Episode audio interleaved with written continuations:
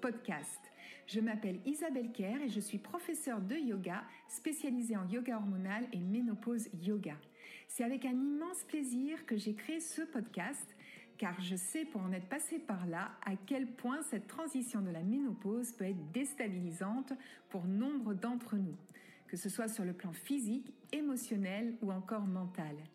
Et pourtant, je reste persuadée que ce chapitre de notre vie peut également s'avérer être une merveilleuse aventure vers la connaissance de soi. Dans ce podcast, je partage avec toi des conseils bien-être adaptés. Conseils délivrés aussi par des invités expertes dans leur domaine, où nous parlerons yoga, santé, nutrition, beauté, mode et bien d'autres choses encore, afin que toi aussi, tu puisses vivre une merveilleuse renaissance. Alors, bonne écoute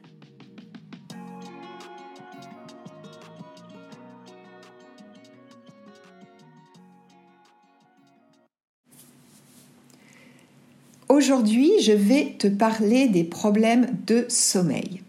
Je crois que c'est vraiment quelque chose qui est assez commun, qu'on soit jeune, plus âgé, soit un homme ou une femme, eh bien, nous connaissons, je pense, chacun et chacune des problèmes de sommeil à une période de notre vie.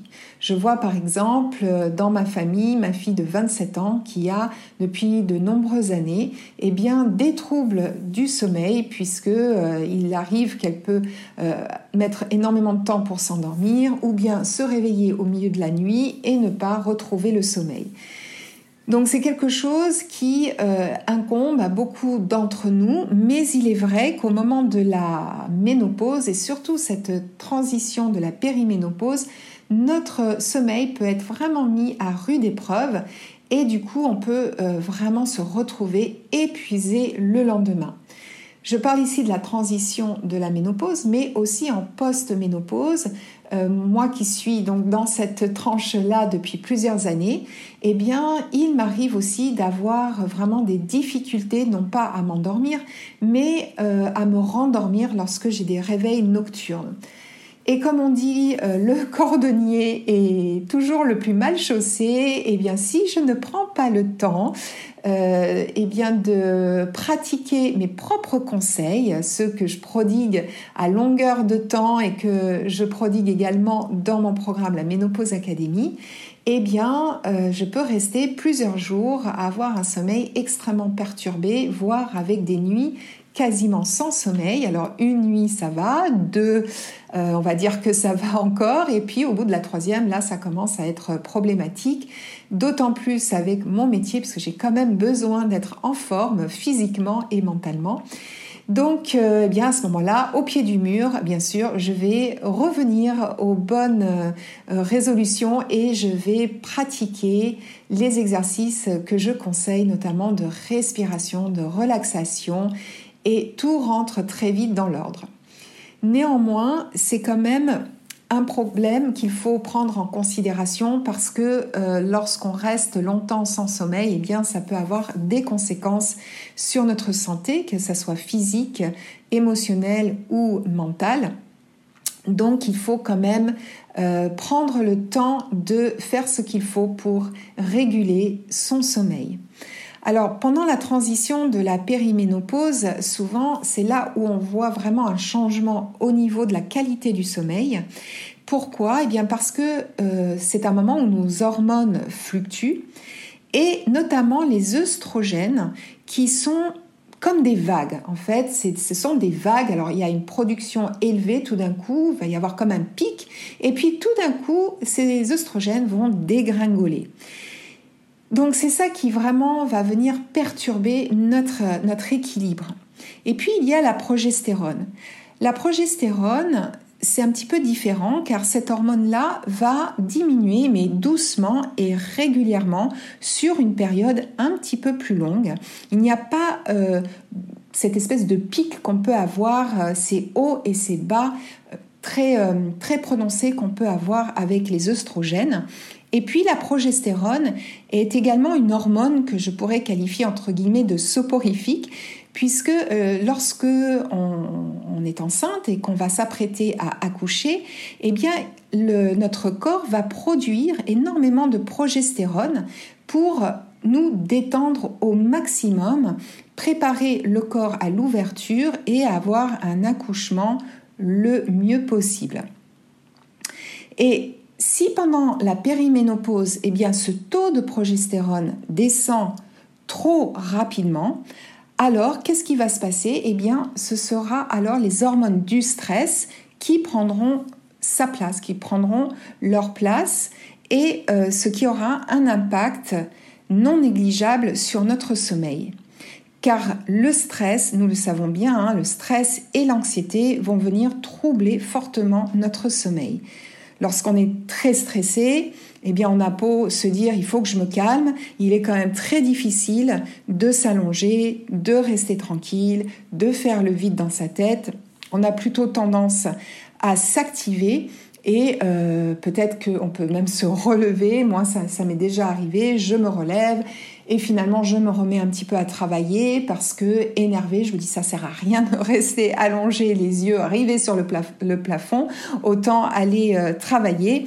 Mais bon, tout ça, évidemment, ce n'est pas préconisé parce que eh bien on va se mettre peut-être sur les réseaux sociaux ou sur l'ordinateur ou allumer, ou allumer la télé et bien sûr cela va euh, accentuer ces troubles du sommeil. Donc il nous faudra beaucoup plus de temps alors pour relâcher les tensions euh, causées par ce stress, surtout donc si tu es en manque de progestérone. Et puis, si ta journée se termine à 21h, donc si par exemple tu rentres du travail vers 19h, mais qu'il faut encore que tu t'occupes de préparer le dîner, peut-être de t'occuper de tes enfants. Je sais que certaines femmes font un peu de repassage ou trient les papiers, etc. Et finalement, leur journée s'arrête véritablement à 21h. Eh bien, il sera difficile de te coucher à 22 heures parce que tu n'auras pas eu suffisamment de temps pour détendre ton corps et ton esprit et ainsi vraiment de te mettre dans un état propice au sommeil. Donc le stress et la ménopause sont intimement liés. Le stress va amplifier les symptômes de la ménopause et la ménopause va amplifier le stress. Donc là, on est vraiment dans un cercle vicieux, d'autant plus qu'avec une augmentation de l'hormone du stress qui est le cortisol, notre système nerveux sympathique va s'activer de plus en plus. C'est le système de fight or flight. Donc c'est euh, notre système qui s'active en cas de danger. Donc nous avons deux systèmes nerveux, le système parasympathique et le système sympathique. Alors bien sûr, ce système sympathique, hein, c'est important euh, puisque lorsqu'on a, lorsque nous sommes en face d'un danger, eh bien il va y avoir une production de cortisol, donc cette hormone du stress qui va nous permettre eh de nous échapper. Par exemple, si on se retrouve face à un lion, eh bien, on va avoir un pic de production de cortisol qui va nous donner euh, cette euh, impulsion de fuir.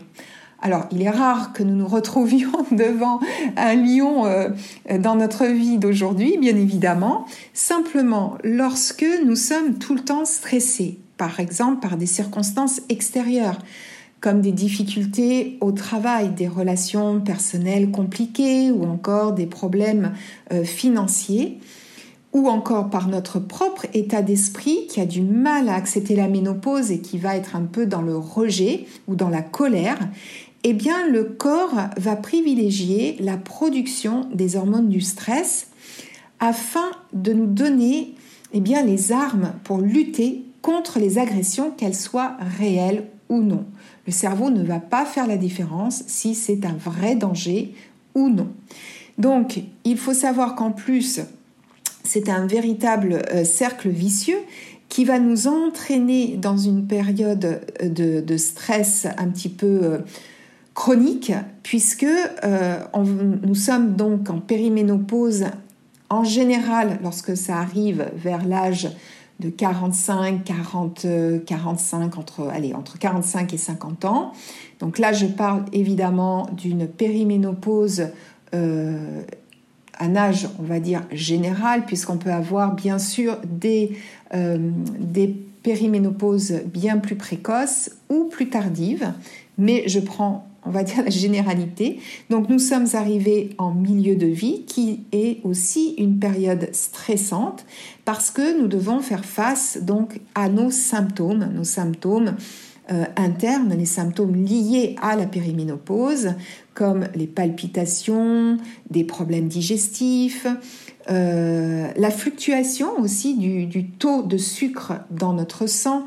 Donc tout ça avec euh, les, stress extérieurs donc, que j'ai nommés plus haut, eh bien, cela va entraîner une tolérance au stress qui va commencer à s'affaiblir. Et cet affaiblissement, eh bien, ça va toucher nos organes comme la thyroïde ou les surrénales qui s'épuisent petit à petit et qui peuvent même conduire au burn-out. Il y a un auteur qui s'appelle Johan Hari qui a écrit un livre qui s'appelle Stolen Focus, donc c'est un livre en anglais, mais il explique très bien le cycle du sommeil, comment ce cycle a été perturbé avec l'arrivée de l'électricité. Puisque nous, en tant qu'êtres humains, nous sommes vraiment euh, eh bien, faits pour vivre selon le jour et la nuit. Or, évidemment, avec l'arrivée de l'électricité, eh nous avons fait durer nos journées bien plus longuement que la nature. C'est-à-dire, par exemple, en hiver, lorsque il fait nuit à 19h, eh bien, grâce à l'électricité, dans nos maisons, il peut faire jour jusqu'à minuit, une heure, voire deux heures et plus. Et là, c'est un choix, c'est-à-dire que nous avons le choix d'allumer la lumière et d'être donc dans un, dans un jour faussé.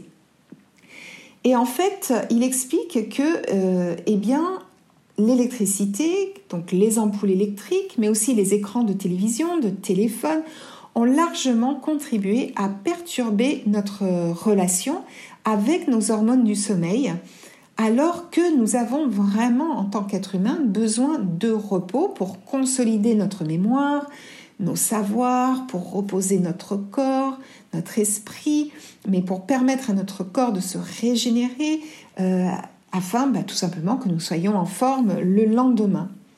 Donc ce trouble du sommeil est vraiment un réel problème de santé. Alors heureusement que ce n'est pas un combat perdu d'avance et que quand même il y a des solutions pour améliorer significativement notre sommeil. Tout d'abord, si tu es euh, dans le cas d'une production de progestérone extrêmement faible, eh bien tu peux toujours aller consulter ton médecin ou ton gynécologue pour savoir si un traitement hormonal de substitution pourra être bénéfique dans ton cas. Mais sinon, il y a quand même euh, deux choses qu'on doit veiller à réguler. C'est la chaleur de notre corps et le stress. Donc, comment pouvons-nous agir sur ces deux aspects? Eh bien, tout d'abord, on va éviter bien sûr l'alcool, la caféine, tout ce qui est stimulant, les plats trop gras ou trop sucrés, les écrans, et comme je disais donc un petit peu plus haut, tous les conflits qu'on peut avoir extérieurs, mais aussi les conflits intérieurs. Donc là, il y a plusieurs choses qui peuvent vraiment aider. Il y a bien évidemment le yoga qui va agir en même temps sur le corps, donc qui va libérer le trop plein de chaleur qu'on peut avoir au niveau de son corps. Et d'ailleurs, dans le ménopause yoga, eh bien, il y a des cours spécifiques pour relâcher la chaleur et éviter les bouffées de chaleur, les sueurs nocturnes, donc avec des postures adaptées, des respirations rafraîchissantes, des visualisations également qui vont libérer la chaleur du corps, notamment la chaleur qui va venir stagner au niveau des aisselles, au niveau, euh, au niveau des hanches, mais aussi sur différents chakras. Donc ça, c'est quelque chose qu'on peut envisager, où on va vraiment travailler là-dessus. Et puis, ça va agir également sur le stress, puisqu'il y a également euh, eh bien, des postures relaxantes et qui sont très efficaces. Et puis, on va éviter, bien sûr, hein, d'être trop sur les écrans euh, le soir parce que ça, ça a été vraiment prouvé scientifiquement que ça vient stimuler notre cerveau et les yeux. Et du coup, on a après beaucoup de mal à retrouver un calme intérieur qui sera propice à notre sommeil. On peut aussi envisager des plantes pour euh, calmer le foie. Il faut savoir qu'en médecine traditionnelle chinoise, eh bien, le foie est lié à la colère et la colère est liée à la chaleur. Et c'est aussi quelque chose qu'on voit dans le programme La Ménopause Académie parce que euh, la colère, sans s'en rendre compte, fait partie des, euh, des symptômes de la périménopause et euh, on peut se sentir extrêmement irritable, à fleur de peau, on ne supporte rien ni personne. Donc moi, ça a été vraiment mon cas. J'ai expérimenté ce symptôme qui est très désagréable, je trouve, surtout quand on n'est pas de nature à être, à s'énerver à chaque instant. Et, et oui, j'étais vraiment en colère. J'avais une espèce de colère qui m'envahissait. et ça, c'est quelque chose qu'on peut tout à fait euh, travailler pour, euh, bah, pour aplanir, pour apprendre à accepter.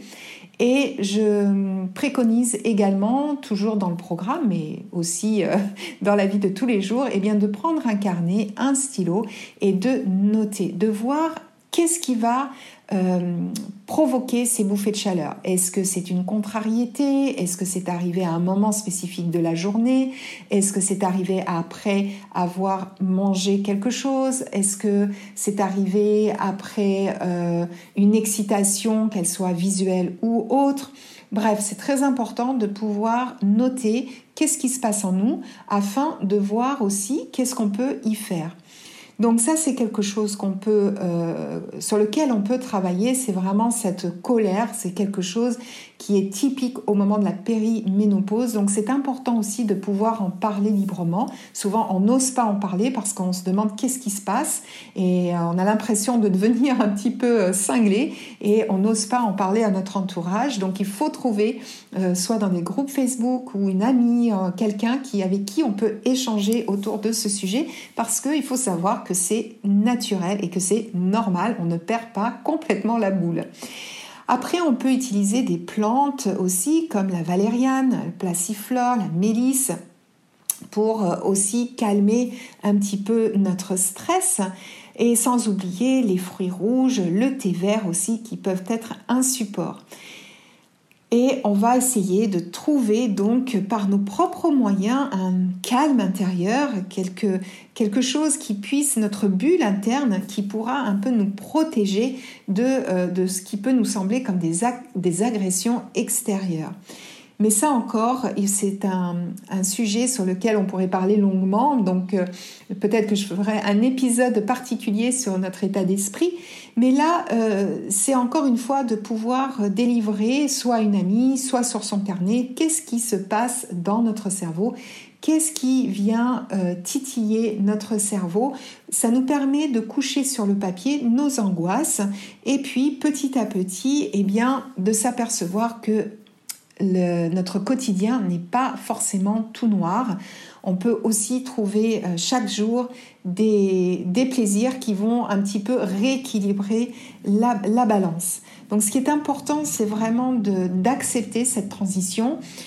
J'en parle d'autant mieux que eh bien, je l'ai traversée et que maintenant je suis en post-ménopause. Donc pour celles qui sont en pleine périménopause et qui se demandent mais c'est pas possible, euh, comment je vais faire euh, pour supporter ça pendant des années, eh bien euh, il y a tout un processus qu'on peut mettre en place justement pour l'accepter et puis s'apercevoir que c'est un merveilleux moment pour apprendre énormément sur soi arrive la post-ménopause et là vraiment c'est un soulagement, mais euh, pas simplement parce que les symptômes euh, soit s'arrêtent ou en tout cas diminuent, mais aussi parce qu'on a fait un tel travail sur soi que c'est un moment extraordinaire de la vie où en tout cas, ce qui a été mon cas, je l'ai vraiment vécu comme une renaissance et chaque jour, je découvre des nouvelles choses grâce à la ménopause. Mais bon, ça, euh, si tu es en périménopause, peut-être que tu ne me crois pas sur parole. Il faut vraiment faire son propre chemin.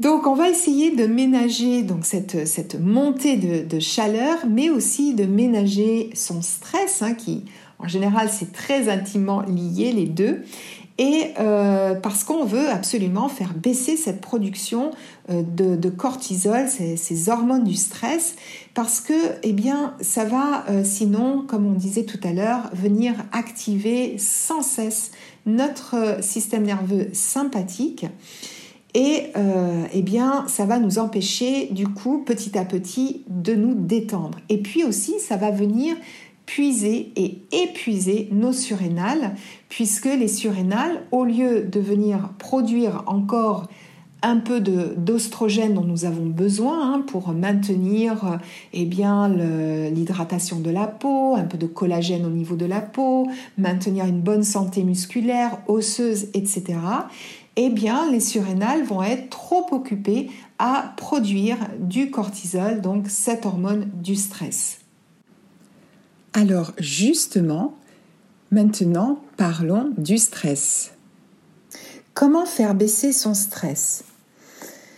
Il y a plusieurs choses à prendre en compte. Tout d'abord, on peut vérifier sa glycémie, c'est-à-dire son taux de sucre dans le sang. On peut aussi trouver une amie, un groupe, son entourage aussi pour parler librement de ce qui nous arrive. Bien sûr, avoir une activité physique régulière. Avoir un discours interne aussi plutôt gentil, c'est rarement le cas et on est souvent très dur envers soi-même. Accepter la transition et abandonner toute résistance Apprendre aussi sur la ménopause. Qu'est-ce que la ménopause Pour savoir ce qui nous attend. Quand on sait ce qui nous attend, eh bien, on est moins effrayé. Et aussi résoudre ces traumatismes de l'enfance. Alors pour revenir sur le premier point, sur vérifier notre taux de sucre, notre taux de glycémie, eh bien, euh, il faut savoir que si nous avons des hauts et des bas trop importants au niveau de notre glycémie, eh bien nous serons réveillés dans la nuit par le cortisol. Et le cortisol n'est pas seulement l'hormone du stress, mais aussi l'hormone du réveil. C'est ce qui va nous réveiller en milieu de nuit. Si notre glycémie est déséquilibrée, eh bien on peut euh, du coup se réveiller avec une envie irrépressible de manger. Donc c'est vraiment important de, veiller à une glycémie équilibrée sur l'ensemble de sa journée pour que euh, ça le soit eh bien, pendant toute notre nuit. On limitera dans ces cas-là notre consommation, je vais dire, excessive de sucre. Donc, euh, parce que pourquoi je dis ça? Parce que le, glucose n'est pas mauvais en soi. En fait, le cerveau, nos muscles en ont besoin pour fonctionner. Mais en fait, ce qui est, euh, ce qui est néfaste, c'est la surconsommation de, sucre et de tous les aliments euh, ultra sucrés qu'on peut, euh, qu'on peut ingérer dans la journée, comme les barres chocolatées, les biscuits industriels, etc. Et c'est le fait de les manger tous les jours ou en tout cas très souvent qui sera euh, néfaste. On pourra remplacer par des fruits, des oléagineux comme des noix, des noisettes, des amandes ou bien encore des protéines. Euh, donc si tu n'es pas végétarienne, pourquoi pas un peu de blanc de poulet ou un œuf. De toute façon, c'est très important d'avoir euh, des protéines à chaque repas, hein, une source de protéines, alors qu'elle soit végétale ou animale. Euh, ça évitera les fringales qu'on peut avoir en milieu de journée. Ensuite, trouver donc une amie ou un groupe ou avoir dans notre famille, en tout cas, euh, quelqu'un à qui parler.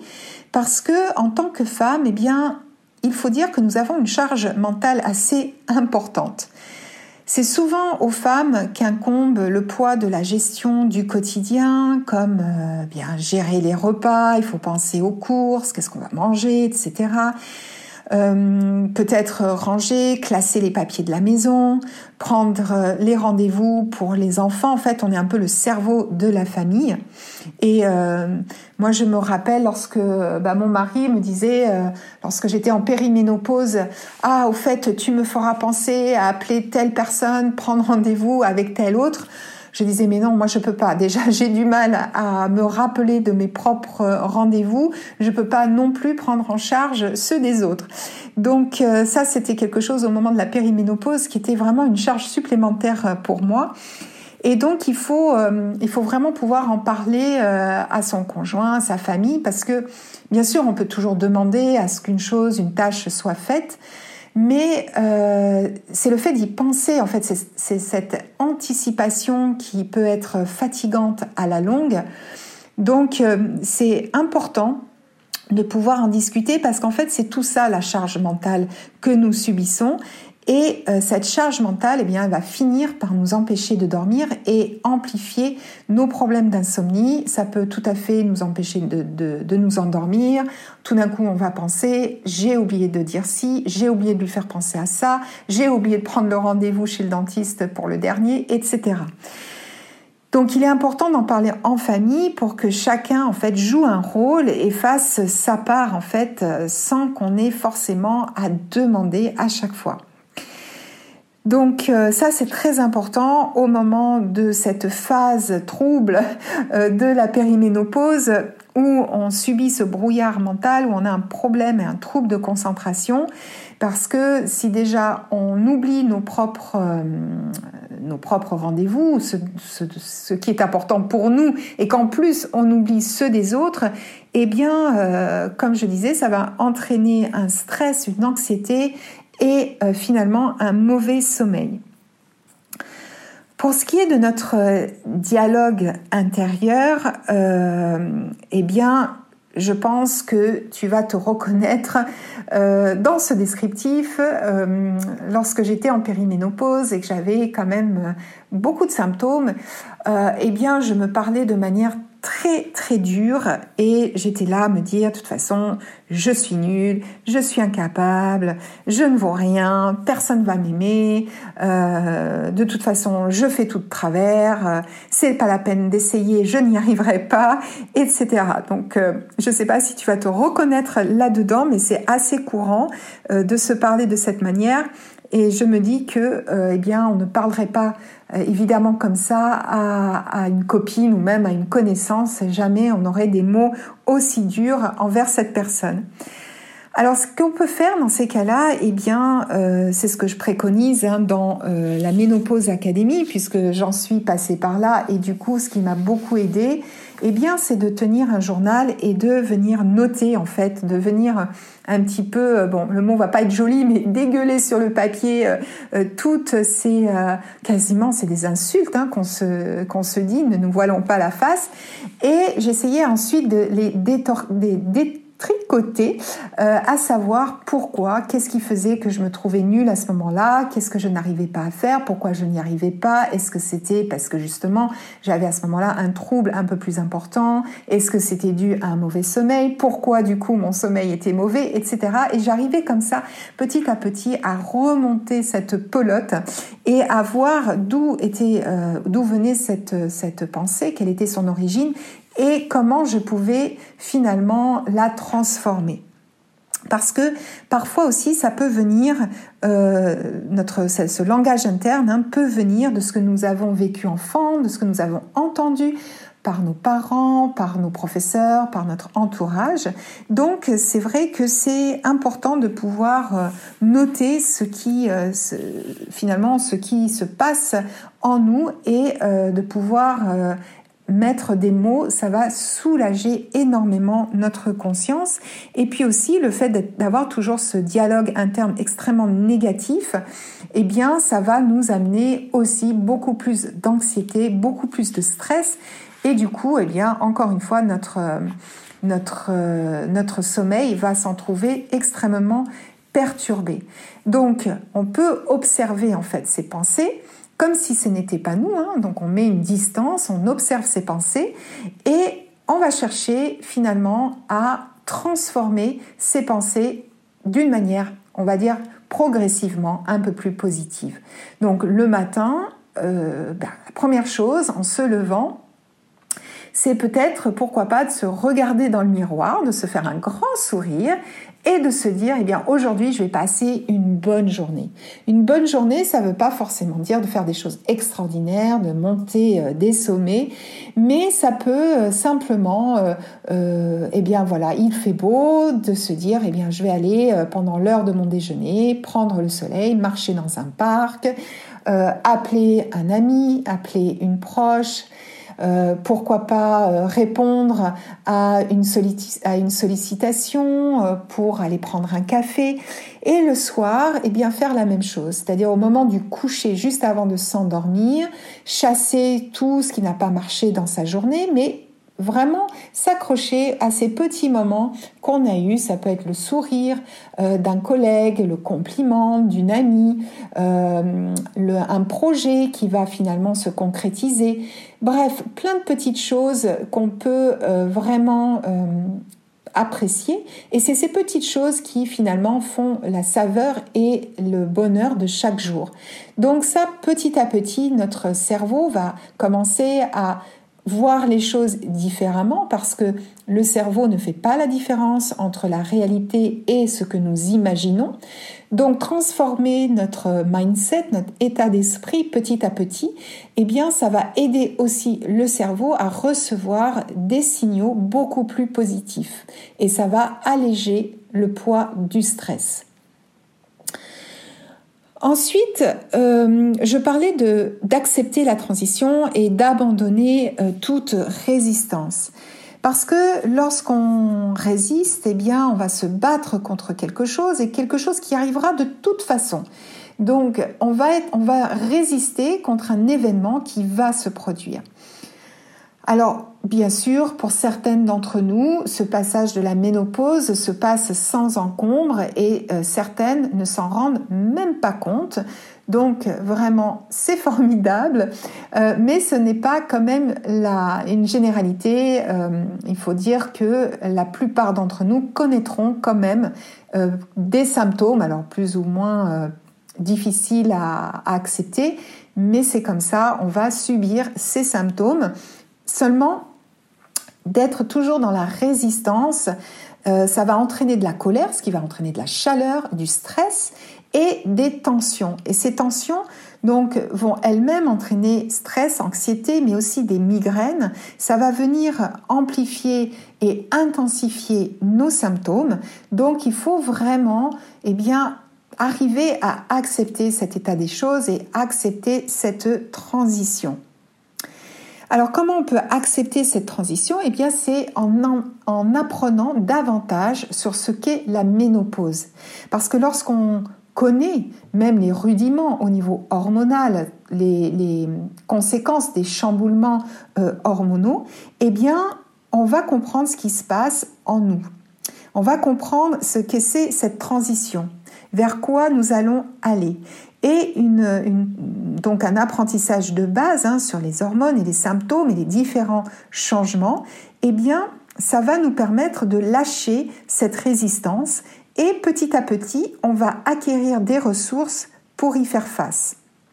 Donc, je parle de ça aussi dans le programme La Ménopause Académie. Donc, j'explique brièvement euh, les phases de la ménopause et ensuite, nous apprenons à avoir des outils, donc c'est vraiment une grosse boîte à outils, euh, où on va venir, suivant le symptôme euh, qui nous incombe, eh bien, on va venir, on aura les outils, les connaissances pour désamorcer en quelque sorte ces symptômes et retrouver un petit peu de sérénité. Ça va faire du coup baisser notre pression, on va voir les choses bah, de manière beaucoup plus claire et avec beaucoup plus de distance. Donc ça va nous permettre aussi de reprendre confiance en soi et de reprendre surtout le contrôle de notre santé, de notre bien-être et par conséquence le contrôle de notre vie. Donc ça, il suffit de, bah, lire des ouvrages, pas la peine d'aller chercher des, livres extrêmement techniques sur le sujet, mais on peut lire des articles. De plus en plus, on parle de la ménopause, donc on trouve quand même une littérature euh, euh, très facile à lire autour du sujet. On peut aller voir des sites internet, euh, des, comptes Instagram, etc. pour se familiariser avec le sujet. Ensuite aussi, pour faire baisser son stress, bien évidemment, eh bien, on pensera à l'activité physique. Donc l'activité physique, là, à ce moment-là de notre vie, c'est peut-être pas le meilleur moment pour entamer euh, une, une vie de marathonienne et où on va venir fatiguer notre cœur à vouloir faire euh, du cardio à outrance. On va plutôt chercher à faire quelque chose qui nous plaît. Donc ne pas là suivre finalement euh, ce que vous dira telle ou telle personne, mais vraiment faire quelque chose qui vous plaît, qui te plaît, qui va te donner envie euh, eh bien de, bouger tout simplement. Hein, et c'est ça qui va diminuer ton stress. Donc ça peut être du vélo, de la natation, euh, de la danse, du pilate, bien sûr du yoga. Et euh, voilà, il faut vraiment que ça, ça puisse te donner suffisamment euh, de, bah, de plaisir pour continuer et être régulière dans ta pratique.